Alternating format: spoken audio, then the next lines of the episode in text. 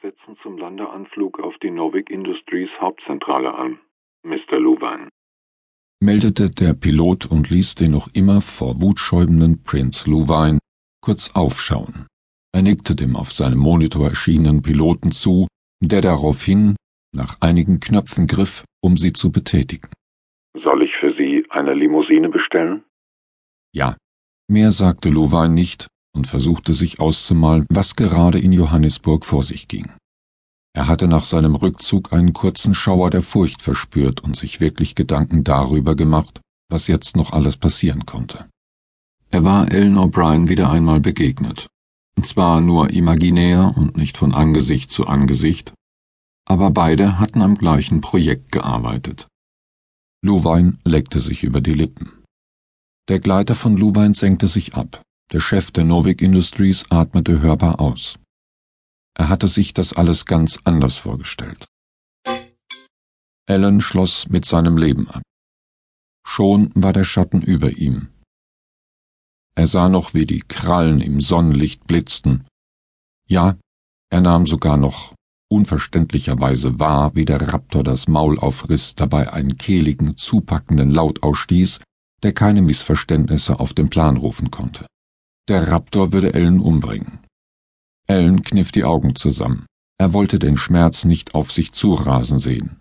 Alleine die Vorstellung, dass sich gleich Krallen und Zähne in seinem Leib vergruben, ihn auseinanderfetzten, wie er es sonst nur mit einem schönen, medium gebratenen Steak tat, lähmte alles in ihm und während er auf dem Asphalt lag, die auf dem Weg gespeicherte Wärme der Sonne durch seine Kleidung fühlte, begann er langsam damit, sich Gedanken darüber zu machen, dass das Warten auf den Tod zwar eine ausgesprochen angespannte Lage war, aber auch sehr lange dauerte, wie er fand.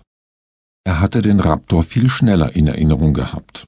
Und was bedeutete das harte, polternde, aufschlagende schweren Reptilienkörpers auf der Erde? Was Ellen aber am meisten verwirrte, war die Tatsache, dass er das feine, knisternde Geräusch eines Lasers gehört hatte, der nadelfeine die Luft zerschnitten hatte und irgendwo dicht an ihm sein Ziel gefunden hatte. Ellen schluckte. Er wagte es kaum, die Augen zu öffnen. Als er es schließlich tat, das Warten ihm eindeutig zu lang war, bereute er es, dass er es getan hatte. Zwar lag der Raptor auf der Seite, Verletzt so viel war sicher, aber das monströse Tier zuckte unkontrolliert, schnappte nach allem und jedem, der in seiner Nähe war, und ließ Ellen so schnell auf die Beine kommen, wie er noch nie in seinem Leben in die Höhe geschnellt war, um dann gleich wieder in Stolpern zu kommen. Die ihm bis zu den Knien heruntergerissene Hose, der schmerzhafte, blutende Riss auf dem Rücken ließ Ellen einen lauten Fluch ausstoßen, der ihn nur wenige Zentimeter aus der Reichweite des Sauriers machen ließ. Scheißvieh! stöhnte Ellen und versuchte, seinen vorprogrammierten Sturz abzufangen. Er ruderte mit den Armen, hörte hinter sich, wie der Raptor sich schwerfällig wieder aufrichtete und fand sein Gleichgewicht wieder. Instinktiv griff er nach seiner Hose. Er zog sie in die Höhe, hechtete weiter nach vorne auf das Gebäude zu, das gläsern und aufrecht für Ellen wie das Portal zum Himmel wirkte. In seiner maßlosen Furcht, doch noch gefressen zu werden, bekam er gar nicht mit, dass die Häuserfront völlig zerstört war. Das im Foyer angerichtete Chaos, das dazu überall verteilte Blut und die herumliegenden Leichenteile hatte er noch gar nicht registriert. Wieder klang der Laserschuss. Wieder erhitzte sich die Luft und wieder stieß der Saurier einen kreischenden, schmerzhaften Schrei aus, der in Ellens Ohren wie der Gesang vom Himmel herabsteigender Engel klang. Gib es dem Scheißvieh! Dann sank Ellen erschöpft auf die Knie, als er das schwere, polternde Geräusch eines zu Boden gehenden Sauriers hörte, der noch drei klagende Schreie ausstieß und dann regungslos am Boden liegen blieb.